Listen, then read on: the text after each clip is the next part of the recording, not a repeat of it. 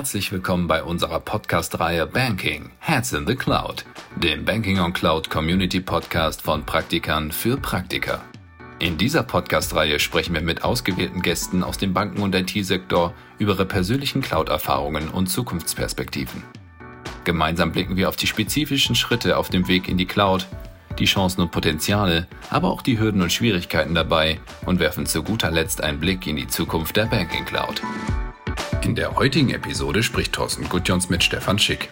Stefan ist Director für Business Operations und Global Partner Management bei N26 und war zuvor in führenden Positionen bei Microsoft und Google im Bereich digitale Transformation tätig. Thorsten ist Partner bei Deloitte Consulting, verfügt über 20 Jahre Erfahrung im Bereich Financial Services und leitet das Offering Banking Operations. Wechseln wir nun in das Gespräch. Hallo Stefan, herzlich willkommen bei dem Banking on Cloud Podcast. Ich freue mich außerordentlich, dass du dir heute die Zeit nimmst, um mit uns über deine Cloud-Reise zu sprechen. Du hast ja schon eine sehr, sehr spannende Cloud-Reise bislang hinter dir. Und heute haben wir die Chance, über verschiedene Stationen deiner Cloud-Reise zu sprechen und von dir zu lernen, was waren die Visionen, die Erwartungen, gegebenenfalls auch die Widerstände, die eingetreten sind. Und es könnte eine sehr, sehr spannende Information für unsere Zuhörer sein. Zunächst mal vielen Dank für die Einladung. Ich freue mich, bei eurem Podcast äh, Hetzen the Cloud dabei zu sein. Ich habe mir natürlich schon ein paar Episoden auch mal angehört, ich muss sagen, äh, hochspannende Geschichten und freue mich ein bisschen von meiner Reise der digitalen Transformation zu erzählen und freue mich heute dabei zu sein.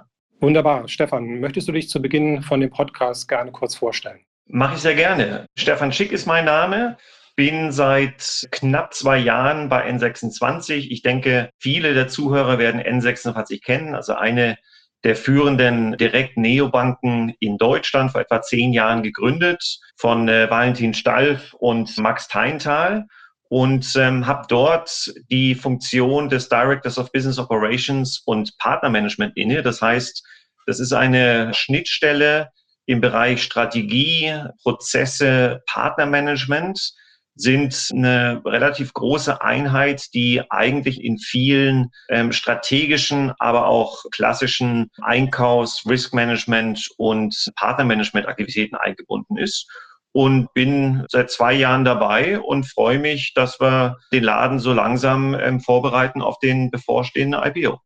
Wunderbar. Ich denke, ein N26 ist eine hochspannende und hochrelevante Station in der Cloud-Reise für unsere Zuhörer.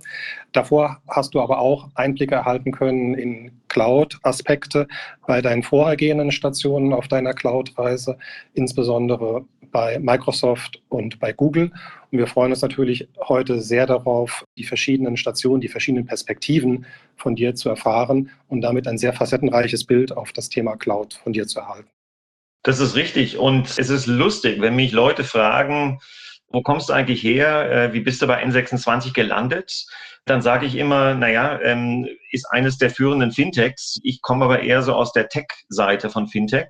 Du hast es gerade angedeutet. Ich war knapp 20 Jahre lang bei Microsoft und bei Google, also zwei der führenden und wahrscheinlich innovativsten ähm, Unternehmen, die es gibt. Und ähm, ja, das ist eigentlich auch so die Wiege meiner Transformationskraft, die ich so über diese Jahre entwickelt habe. Digitale Transformation ist ja auch so ein bisschen das Kernthema, mit dem ich mich jetzt gerade in den letzten ähm, 10, 15 Jahren sehr viel beschäftigt habe.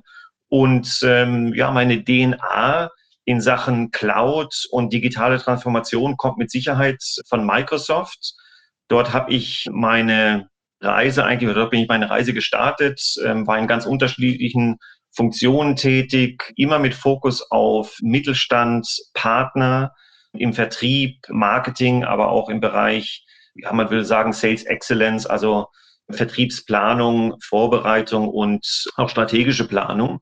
War auch an ganz unterschiedlichen Orten mit ähm, Microsoft. Das heißt, war lange in der Zentrale in München für Deutschland tätig, wurde dann abberufen nach Dublin. Dort ist die Europazentrale von Microsoft für äh, den Bereich EMEA.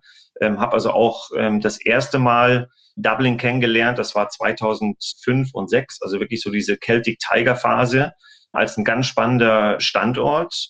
Und ähm, bin dann aber auch wieder zurückgegangen zur deutschen Organisation, habe dort mich dann auch mit dem Thema Public Sector und Bereich Bildung, Forschung und Lehre beschäftigen dürfen. Auch da natürlich der Fokus auf Cloud und digitale Transformation. Ich glaube, jeder kann sich vorstellen und bekommt aus den Medien auch mit, das Thema ähm, digitales Lernen an ähm, Schulen heute, an Hochschulen, ist im Vergleich zu vielen anderen europäischen Ländern immer noch eher im unteren Mittelfeld angesiedelt. Und das war damals eigentlich das zentrale Thema der Zeit mit Microsoft dann in Berlin. Und bin in dem Zuge dann aber auch irgendwann mal an den Punkt gekommen, wo man nach 15 Jahren Microsoft sagt, naja, war es das jetzt? Mache ich jetzt die nächsten 15 Jahre bei Microsoft oder ist da vielleicht noch irgendetwas anderes? Und dann kam Google um die Ecke. Die hatten ja immer schon uns so ein bisschen auf dem Radar. Die haben sich immer sehr genau angesehen, was Microsoft eigentlich im Bereich der digitalen Transformation macht, ähm, wie sie den Bereich Cloud aufbauen. Das war immer so ein bisschen der Blick in die Zukunft für Google. Und irgendwann kam eben auch die Anfrage, Mensch, ähm, Stefan, hast du nicht Lust, zu uns nach äh, Dublin zu kommen und in der Europazentrale von Google das Thema Partnermanagement aufzubauen. Ähm, viele wissen, dass Microsoft ein Unternehmen ist, was über Partner mit Partnern gemeinsam groß geworden ist. Das heißt, heute laufen mit Sicherheit 90 bis 95 Prozent aller Geschäfte über oder gemeinsam mit Partnern. Und das war eben im Rahmen der digitalen Transformation ein ganz zentraler Stellhebel, den natürlich auch Google haben wollte. Und zu dem oder vor dem Hintergrund hat man mich eben gebeten, doch ein zweites Mal nach Dublin zu kommen, diesmal aber eben in die Zentrale von Google und dort im Bereich Publishing Services, Cloud eben den ähm, Channel mit aufzubauen. Hochspannend. Wenn ich jetzt nochmal zurückkomme zu Microsoft, äh, digitale Transformation, digitales Lernen, das ist ja ein riesiger Hebel. Es hat ja eine eine substanzielle Veränderungschance, Veränderungspotenzial. Was war da die Vision von Microsoft gewesen? Was waren die großen Erwartungen daran und was waren vielleicht auch die Widerstände, die ihr dann festgestellt habt? Also das Thema Cloud ging ja im Grunde so im Jahre 2010 so richtig los. Da kam Office 365 auf den Markt, es kam Azure. Und äh, ich kann mich gut erinnern, als dieses Thema Cloud im Unternehmen aufkam als das Top-Thema, ging es erstmal darum, die Mitarbeiter überhaupt mal ähm, zu überzeugen und denen klarzumachen, was für ein Potenzial hat denn eigentlich die Cloud. Ne? Wir kamen alle aus einem klassischen Client-Server-Umfeld. Wir sind mit Mainframes teilweise groß geworden. Und jetzt kam hier auf einmal ein neuer Trend um die Ecke und irgendwann hieß es ab jetzt Cloud First und alles, was wir in den letzten Jahren gemacht haben, in Anführungszeichen mal so ein bisschen vergessen und die Welt sieht jetzt anders aus. Also der erste Schritt war eigentlich überhaupt mal die Mitarbeiter davon zu überzeugen und denen klarzumachen, ähm, warum ist eben Cloud so wichtig, warum ist es so wichtig, jetzt als erstes mit Cloud-Angeboten rauszugehen, jetzt Marktanteile zu gewinnen und eben zu schauen, wenn das Thema Cloud nicht funktioniert oder wenn es entsprechende Widerstände beim Kunden gab oder gute Gründe, teilweise auch regulatorisch, gerade bei Banken, es eben äh, keine Lösung mit Cloud direkt gab oder mit Public Cloud gab, eben dann erst zu schauen, naja, wie sieht's denn aus mit der Private Cloud oder eben dem klassischen Client-Server-Umfeld. Also der erste Schritt war in der Tat, mal die eigenen Leute zu überzeugen und uns selber überhaupt mal Cloud-ready zu machen. Der zweite Schritt war natürlich dann zu schauen, naja, wie können wir denn das Prinzip Software as a Service überhaupt mal den Kunden mitgeben?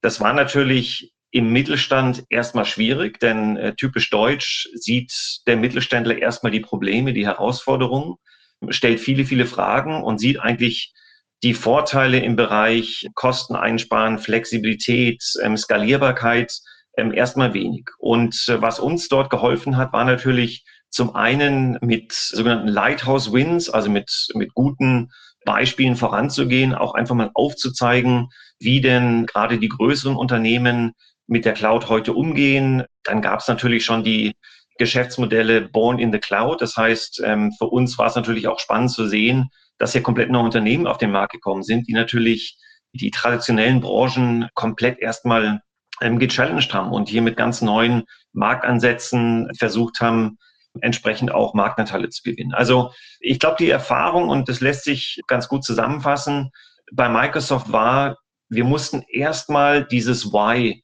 beim Kunden platzieren. Also warum ist es wichtig, dass sich jetzt ähm, jedes Unternehmen, egal aus welcher Branche, mit der Cloud beschäftigt? Warum macht es aus jetziger und zukünftiger Sicht ähm, natürlich mehr als Sinn, sich mit dem ähm, Thema Cloud auseinanderzusetzen? Und was sind denn wirklich die Vorzüge und Vorteile von der Cloud? Und als letzter Schritt war es natürlich dann gemeinsam mit den Partnern, wir haben vorher schon kurz darüber gesprochen, natürlich auch die Kompetenz aufzubauen, wie man in den einzelnen Branchen entsprechend diese digitale Transformation Richtung Cloud dann auch umgesetzt bekommt. Wir wissen natürlich alle, dass Cloud nicht immer Cloud ist, sondern die unterschiedlichen Industrien und Branchen ganz unterschiedliche Prozesse haben, die entsprechend unterstützt werden müssen. Das heißt, die vertikale Kompetenz, also die Branchenkompetenz war natürlich enorm wichtig, weil wir alle wissen, dass natürlich eine Bank oder eine Versicherung ganz andere Anforderungen an Cloud und digitale Transformation haben, als vielleicht im Bereich ähm, Commerce oder Manufacturing. Und gerade im Bereich Finanzwesen waren natürlich die großen regulatorischen Anforderungen gestellt in Deutschland von der BaFin natürlich ein ganz, ganz zentraler ähm, Punkt. Und vor dem Hintergrund für uns auch wichtig, diese Kompetenz eben gemeinsam mit Partnern aufzubauen. Stefan, du hattest äh, berichtet, dass der erste Schritt war für Microsoft, die eigenen Mitarbeiter für das Thema Cloud zu begeistern und die Kollegen auf das Thema Cloud einzuschwören. Das ist ja eine Aufgabe, vor der viele Unternehmen stehen. Wie kriege ich meine, meine Mitarbeiter für das Thema Cloud begeistert? Gab es da Erfahrungswerte, was gut funktioniert hat oder wie ist Microsoft da herangegangen? Denn was wir am Markt ja beobachten ist, gibt es ganz viele verschiedene Varianten, wie man da herangehen kann. Eher ein dezentrales Thema oder andere Unternehmen sagen, es ist für uns eine Grundvoraussetzung, dass alle unsere Mitarbeiter eine Cloud-Fähigkeit haben. Gab es da gewisse Erfahrungswerte, was bei Microsoft gut funktioniert hat? Ja, die gibt es natürlich. Und ich würde es mal umschreiben, so ein bisschen mit Zuckerbrot und Peitsche. Also zum einen kam natürlich von, und Microsoft ist ein, ein sehr stark äh, top-down organisiertes Unternehmen. Das heißt, es gibt zentrale, weltweite äh, Big Bets, Go-to-Markets, die dann eben in die einzelnen Märkte, Bereiche und Teams runtergebrochen werden. Und von einem Jahr auf das nächste fand sich dort natürlich das Thema Cloud. Das heißt, die äh, Vertriebler haben auf einmal Cloud-Quoten bekommen. Es hat sich damit nicht mehr die Frage gestellt, beschäftige ich mich jetzt damit? Nehme ich mich dem Thema an, sondern es war klar, wenn ich meine Quote erfüllen will, dann muss ich eben auch Cloud verkaufen. Also das war mal so der erste Schritt. Das war ganz bewusst und gezielt natürlich das Thema Cloud in die Go-to-Market-Strategien, Vertriebsstrategien integriert haben und das natürlich runtergebrochen haben, auch auf die einzelnen Quoten der Vertriebsleute. Ähm, das zweite waren die Best Practices, also hier wirklich auch aufzuzeigen, was Unternehmen mit Hilfe der Cloud auf einmal imstande waren zu leisten, wie sie auf bestimmte saisonale Schwankungen durch Software as a Service sehr flexibel und kostengünstig reagieren konnten. Da höre ich heraus, also drei Komponenten, eine ganz klare Strategie, ein ganz klares Prioritätsthema und ein ganz klares Commitment der Firma für die Cloud. Und dann eine erfolgreiche Exekution dieser Strategie finde ich absolut nachvollziehbar. Prima, Stefan, vielen Dank für diese Einblicke. Wenn wir jetzt in deiner Cloud-Reise eine Station weitergehen und zu Google kommen, Möchtest du uns da auch ein paar Einblicke geben, was da die Herausforderungen und die, die Ambitionen waren? Sehr gerne. Ich hatte so nach 14, 15 Jahren so die Überlegung, was kommt jetzt? Nochmal ähm, die nächsten 15 Jahre Microsoft oder ist da noch was anderes? Ähm, ich habe mich entschieden, dann zu Google EMEA zu gehen. Ganz tolles ähm, Headquarter hier in Dublin. Das war auch der Grund, warum ich da mit Familie von Berlin nach Dublin gezogen bin und habe dort zunächst die ersten zwei Jahre im Bereich Google Search and Advertising, im Bereich Publishing Services und äh, Cloud agiert. Hochspannendes Thema hier ein, ein Channel. Vertrieb, ähm, Partnermanagement aufzubauen, zunächst ähm, für EMEA. Danach hatte man mich gebeten, das auch global aufzubauen für mich eine ganz spannende Erfahrung, denn die ersten 15 Jahre bei Microsoft, ähm, Microsoft weiß man, ist ein sehr stark hierarchisch, top-down organisiertes Unternehmen. Das bedeutet, dass Strategien sehr klar von oben nach unten in die Märkte, in die Teams durchdekliniert werden. Und ähm, damit ist eigentlich das Arbeiten relativ einfach, sehr klar strukturiert. Jeder einzelne Mitarbeiter hat ein gutes Verständnis, was der Impact seiner eigenen Tätigkeit auf das nächsthöhere Ziel wiederum ist. Und damit lässt sich eigentlich ein Unternehmen wie Microsoft sehr gut managen. Google ist da ganz anders. Google ist ein Bottom-up-Unternehmen. Da hat man unglaublich ähm, smarte, hochmotivierte Mitarbeiter, die glauben, die Welt zu beherrschen und die unglaublich viele Ideen haben. Äh, Google bis heute bietet den Mitarbeitern an, bis zu 20 Prozent der Zeit auf komplett andere Themen zu verwenden. Also per Definition hat jeder Mitarbeiter mindestens 20 Prozent seiner Zeit, die er wirklich auf neuen Ideen, Innovationen und neuen Geschichten verwenden kann. Und das führt dazu, dass man als Manager, der jetzt äh, von Microsoft kommt, unglaublich viele spannende Geschichten ähm, hört. Ähm, ich glaube, es ist kein Tag vergangen, wo ich nicht drei, vier Pitches von meinen Mitarbeitern hatte, die aber alle klassisch bottom-up irgendwo beim Bot starten, irgendwann das, das How betreffen und ich dann immer die Frage gestellt habe, das klingt ja alles ganz spannend, aber warum machen wir das eigentlich? Was ist denn das Why? Und ähm, man hört vielleicht raus, ich bin ein, ein großer Fan und Verfechter des Golden Circles von Simon Sinek, Always Start with the Why und dann erst das How und ganz am Ende ähm, beschäftigt man sich dann vielleicht mit dem What, also mit den eigentlichen Produkten, Funktionalitäten oder sonstigen Themen. Und da sieht man schon, dass Google eine extrem produkt- und engineering getriebene Company ist. Das heißt, alles, was bei Google entstanden ist, kommt eigentlich von unten nach oben, ist irgendwann eine Idee, ist eine Funktionalität, die sich jemand überlegt. Und als Manager hat man dann eigentlich die Aufgabe, wie bringe ich das alles zu einer Strategie wieder zusammen? Wie lässt sich sowas vielleicht auch kommerzialisieren? Und wie passt das wiederum dann auch zu den entsprechenden Zielen und Zielvorgaben, die wir vielleicht ähm, in einem bestimmten Markt oder in einem bestimmten ähm, Geschäftsfeld hatten?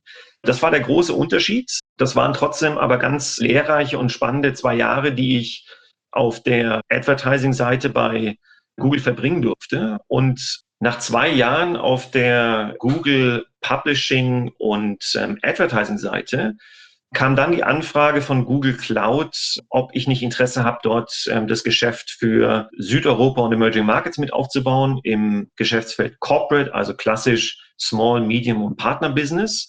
Das war genau die Zeit, wo Google sich entschieden hat, dass Cloud ein absolutes zentrales und Must-Win-Thema ist.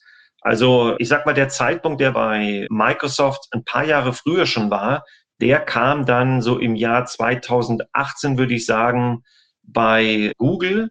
Und dann hieß es alles mit Fokus auf Cloud und hier wird jetzt extrem stark investiert. Das heißt, man hat gesucht nach Leuten, die Cloud verstehen, nach Leuten, die ein Gefühl haben, wie man so einen Markt aufbauen kann, wie man so einen Markt über Partner skalieren kann. Und damit ist man relativ schnell auch bei mir gelandet. Und für mich natürlich ein Stück weit back to the roots, äh, zurück zu meinem geliebten digitalen Transformations- und äh, Cloud-Business und habe dort dann anderthalb Jahre lang das Corporate Business gemanagt. Sehr spannende Aufgabe, sowohl mit internen Vertriebsleuten hier in Dublin als auch den äh, in Field, also Vertriebsteams vor Ort, das ähm, Cloud-Geschäft größtenteils gegen Microsoft und AWS eben entsprechend zu gewinnen. Auch da war dann der Fokus sehr schnell auf bestimmte Branchen, Fintech und generell die Finanz- und Banking-Branche natürlich ähm, ganz vorneweg. Eine sehr traditionelle ähm, Branche mit vielen Altsystemen, die natürlich unglaublich viel Potenzial für das Thema Cloud gezeigt hat und auch der Fokus entsprechend dann bei Google Cloud das Thema Banking und Finance war. Also sehr spannende Geschichte. Ich habe die letzten Monate bei Google dann auch das ähm, VC und ähm, Startup-Business mit aufgebaut. Auch hier die Überlegung, dass eben eine möglichst frühe Kontaktaufnahme mit den Digital Native Companies im Rahmen der Finanzierung durch VCs oder Private Equity Companies natürlich eine, eine spannende Geschichte sein kann. Und vor dem Hintergrund hatte man mich dann gebeten, doch das VC- und Startup-Business für Google Cloud in äh, Zentral- und Nordeuropa aufzubauen. Und das war dann auch so der Zeitpunkt, wo ich natürlich mit all den großen Banken, aber natürlich auch den Herausforderern wie äh, Stripe, Revolut, N26, Monzo, Sterling und so weiter in Kontakt kam. Und irgendwann gemerkt habe, Mensch, das ist eigentlich eine hochspannende Geschichte, die hier stattfindet und vielleicht auch interessant, Teil dieser digitalen Transformation bei einem Fintech zu sein. Wunderbar, Stefan. Vielen Dank. Nach meiner Kenntnis wart ihr dann ja auch sehr schnell auch erfolgreich gewesen im, Banking-Sektor in Europa und habt da viele Banken schon relativ frühzeitig für die Cloud begeistern können. Die ersten Bankkunden, die ihr da gewinnen konntet, welche Vorteile hatten die Kunden von, von der Bank und wie sind die Banken strategisch vorgegangen? Haben sie gleich große Teile auf die Cloud genommen? Sind sie eher schrittweise vorgegangen? Könntest du da vielleicht von den ersten Referenzkunden berichten, wie sich das äh, angelassen hat? Also das Bankthema war in der Tat ein hochspannendes Thema. Wir haben natürlich zum einen die großen traditionellen Banken gehabt, die alle ein großes Interesse hatten, mit äh, Google zu sprechen. Das war so ein bisschen ähm, getrieben auch durch dieses ähm, AI-Thema, also Artificial ähm, Intelligence, Machine Learning. Da hat man sich gerade auch bei den Banken, die auf unglaublich vielen Daten auch sitzen, die heute noch größtenteils ungenutzt sind, da hat man sich viel versprochen und da war natürlich Google und Google Cloud die erste Anlaufstation. Und in der Regel lief das so ab, dass wir die Banken eingeladen haben, gesagt haben, Mensch, kommt doch einfach mal bei uns im europäischen Headquarter vorbei und wir bespielen euch mal einen Tag, ähm, zeigen euch mal auf, was ist eigentlich Cloud, was kann man damit erreichen, wie gehen wir vor, was sind so die typischen Schritte und versuchen euch erstmal ein Gefühl zu geben, warum das vielleicht doch auch ein Thema ist, mit dem ihr euch ein Stück weit früher schon beschäftigen solltet und warum Google Cloud auch vielleicht der richtige Partner dafür ist. Obwohl ich sagen muss, dass das Bankwesen mit Sicherheit zu den Branchen gehört, wo die digitale Transformation besonders schwer fällt und wo man sich auch einfach sehr, sehr viel Zeit nehmen muss und wahrscheinlich auch ein Stück weit mehr nochmal investieren muss, als es vielleicht im Bereich beim Commerce, Manufacturing, Automotive oder in so Branchen wie Media Streaming, Gaming das sind meistens Unternehmen, die sowieso in der Cloud geboren sind. Da hat man nochmal einen ganz anderen Ansatz, um das Thema zu positionieren, als in den traditionellen Branchen. In der Cloud geboren, das könnte gegebenenfalls eine Überleitung zu N26 sein. Wäre das ein faires Statement über N26 geboren in der Cloud oder ist das nicht passend? Absolut. Also N26 wird zehn Jahre alt, 2013 äh, gegründet. Ich hatte es anfangs gesagt und natürlich absolut born in the cloud und damit natürlich auch ein Unternehmen, dem man nicht erklären muss, was die Vorzüge und die Vorteile der Cloud sind, sondern für uns ist der Umgang mit der Cloud völlig normal und alltäglich. Ich habe N26 in meiner Zeit bei äh, Google Cloud kennengelernt. Wir haben regelmäßig ähm, spannende Veranstaltungen, ich habe es gerade mal erwähnt, ähm, diese Learning Expeditions gemacht. Und da gab es eben auch eine besondere Form dieser Cloud Learning Expeditions, wo wir so Incumbent-Unternehmen, also traditionelle Unternehmen aus den unterschiedlichsten Branchen zusammengebracht haben mit den, ich sag mal, Startup-Disruptern. Und so in zwei, drei Tagen, ich kann mich erinnern, wir waren einmal in Tel Aviv, da war ich mit dabei, in Berlin haben wir das gemacht, in Lissabon. Und da habe ich auch N26 das erste Mal kennengelernt. Die hatten wir eben eingeladen als einer der Challenger. Da saß ich abends beim Dinner gemeinsam mit einem großen dänischen Versicherer und einem Bankhaus aus, ich meine, aus den Niederlanden und N26 zusammen am Tisch. Und wir haben natürlich diskutiert und erzählt und irgendwann erzählte dann der Kollege von N26 über bestimmte Prozesse und, und wie schnell man dort eben neue Themen eingeführt hat. Und da sieht man ganz schnell, da prallen Welten aufeinander. Und ich, ich kann mich auch erinnern, wir haben ja von N26 aus natürlich auch viel mit der BaFin zu tun. Wir haben die deutsche Banklizenz und demnach entsprechend reguliert über die BaFin. Und man hat es ja auch in der Presse mitbekommen, dass hier auch immer wieder Themen waren, wo wir so ein Stück weit nacharbeiten mussten. Und ähm, ich kann mich erinnern an ein Gespräch mit der BaFin, wo es ums Thema Auslagerung ging, wo wir gesagt haben, wir wollen eigentlich unsere Auslagerung nochmal komplett neu aufsetzen, die Verträge nochmal neu ordnen. Und die BaFin meinte dann, naja, also die Banken, die wir kennen, die brauchen da in der Regel so zwei bis drei Jahre für und wir ähm, dort so, ein, so einen Plan vorgelegt haben, wie wir das in einem halben bis dreiviertel Jahr äh, schaffen wollen. Und ich kann mich gut erinnern, wo eben die Kollegen der BaFin sagten, also jetzt nehmt euch mal nicht zu viel vor, das ist wahrscheinlich so gar nicht machbar. Und sich dann positiv erstaunt gezeigt haben nach den ersten Meetings und den regelmäßigen Zusammenkünften, wie schnell so eine ähm, schlank aufgebankte Neobank in der Lage ist, bestimmte Prozesse neu aufzusetzen. Und ich glaube, das zeigt ganz deutlich, dieser Vorteil an Geschwindigkeit, Dinge wirklich umzusetzen und in dem Moment, ähm, wo es vielleicht äh, herausfordernde Probleme gibt, sehr schnell nach Lösungen zu suchen und dann eben auch in der Lage zu sein, vielleicht einen Fehler machen, verstehen, daraus lernen und den neuen Weg einschlagen. Das hat sich wirklich gezeigt und ähm, gerade auf diesen Google Cloud Learning Expeditions ähm, war das spannend zu sehen, wenn man eben das traditionelle Haus mit so einem Startup zusammengebracht hat. Wir haben damals in Berlin dann auch das Glück gehabt, dass uns N26 unterstützt hat bei einigen dieser Workshops im Rahmen dieser Veranstaltung. Wir haben also dann auch Kunden in das damalige Headquarter von N26 einladen können, haben dort eben einen digitalen Transformationsworkshop gemacht. Und das hat mir N26 ein ganzes Stück näher gebracht. Ähm, ich war fasziniert davon zu sehen, wie schnell und agil dort eben Chancen, aber auch Risiken angegangen werden. Und ähm, irgendwann kam der Moment, wo es hieß, Mensch, Stefan, hast du nicht Lust, uns zu unterstützen? Äh, wir brauchen jemanden, der digitale Transformation versteht. Wir brauchen jemanden, der weiß, wie große Unternehmen skalieren. Ähm, wir gucken alle mit bisschen Demut und Ehrfurcht auf Companies wie Google und äh, Microsoft. Da wollen wir vielleicht als ein N26 irgendwann auch mal hin. Hast du Lust, zu uns zu kommen? Und das war für mich der Schritt und der fiel nicht einfach, denn man geht von Google nicht einfach so weg.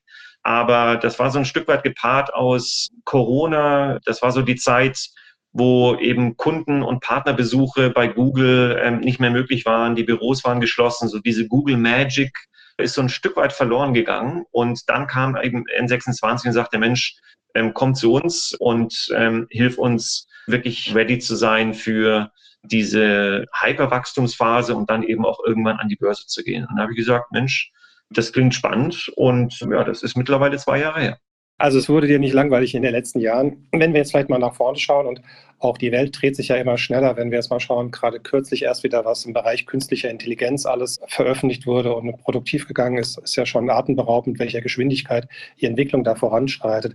Wenn du jetzt mit einer Cloud- und Banking-Brille in die Zukunft schaust, was ist denn dann aus deiner Sicht vielleicht eins der spannenden Themen, die wir noch zu erwarten haben, was vielleicht die nächsten Jahre auf uns zukommt in dieser Industrie? Äh, gerne. Ich war in den letzten Wochen viel unterwegs, äh, war in London auf zwei spannenden Konferenzen, auch ähm, auf der Pay 360, auch auf der Finovate und spreche immer wieder mit Kollegen, was sind so die Themen, die kommen und was wird auch das Thema Finanzwesen, Banking, Payments beeinflussen. Ähm, mit Sicherheit eines der Themen sind digitale Währungen, äh, Krypto, NFTs etc. Das ganze Thema Web 3 wird mit Sicherheit einen starken Einfluss haben wurde rauf und runter diskutiert bei den letzten Konferenzen, auf denen ich war. Natürlich vor dem Hintergrund meiner Historie sehe ich immer das Thema AI, Machine Learning als eines der zentralen Themen, wo wir immer noch am Anfang der Reise stehen und wo ich viele spannende Felder sehe und viele spannende Workflows, ähm, die mit Hilfe von Artificial Intelligence noch viel besser und effizienter aufgesetzt werden können. Wir, wir kriegen Themen wie ChatGPT mit, da sage ich auch nichts Neues. Auch da stehen wir noch ganz am Anfang. Also dieses AI, Machine Learning Umfeld, das wird maßgeblich die Art und Weise des Bezahlens und die Finanzwelt nochmal sehr stark beeinflussen. Vielleicht ein Thema noch, was ich mehr und mehr sehe, ist Thema Sustainability. Ich war auf einer Konferenz äh, letztens in London, kam mit einem Unternehmen zusammen, äh, Connect Earth. Hochspannend, die AI-basierend das Nutzerverhalten anhand der Umsätze sich anschauen und dort eben den Footprint in Sachen Kohlendioxid sich anschauen und dann entsprechend auch Empfehlungen abgeben, wie kann ich denn vielleicht meinen CO2-Footprint ähm, verändern, verbessern, na, anstatt mit dem Sixt-Mietwagen äh, zu fahren, gäbe es eigentlich auch einen Zug oder äh, eine andere Möglichkeit, die vielleicht ein bisschen umweltfreundlich ist, zu nutzen. Also hochspannende Sachen, die aber im Grunde alle durch diese neuen AI-Technologien auch gesteuert und vorangebracht werden. Prima. Stefan, vielen Dank, dass wir Einblicke in deine spannende Cloud-Reise erhalten haben. Hat mir sehr, sehr gut gefallen. Vielen Dank dafür. Und wenn ich das jetzt mal so wahrnehme, wird es uns auch in der Zukunft nicht langweilig. Hochmotivierende, inspirierende Themen vor uns und wir freuen uns auf die Zukunft. Stefan, vielen Dank. Thorsten, vielen Dank für die Einladung. Hat riesen Spaß gemacht, Teil dieses Podcasts zu sein und äh, ja, euch noch einen äh, schönen Tag.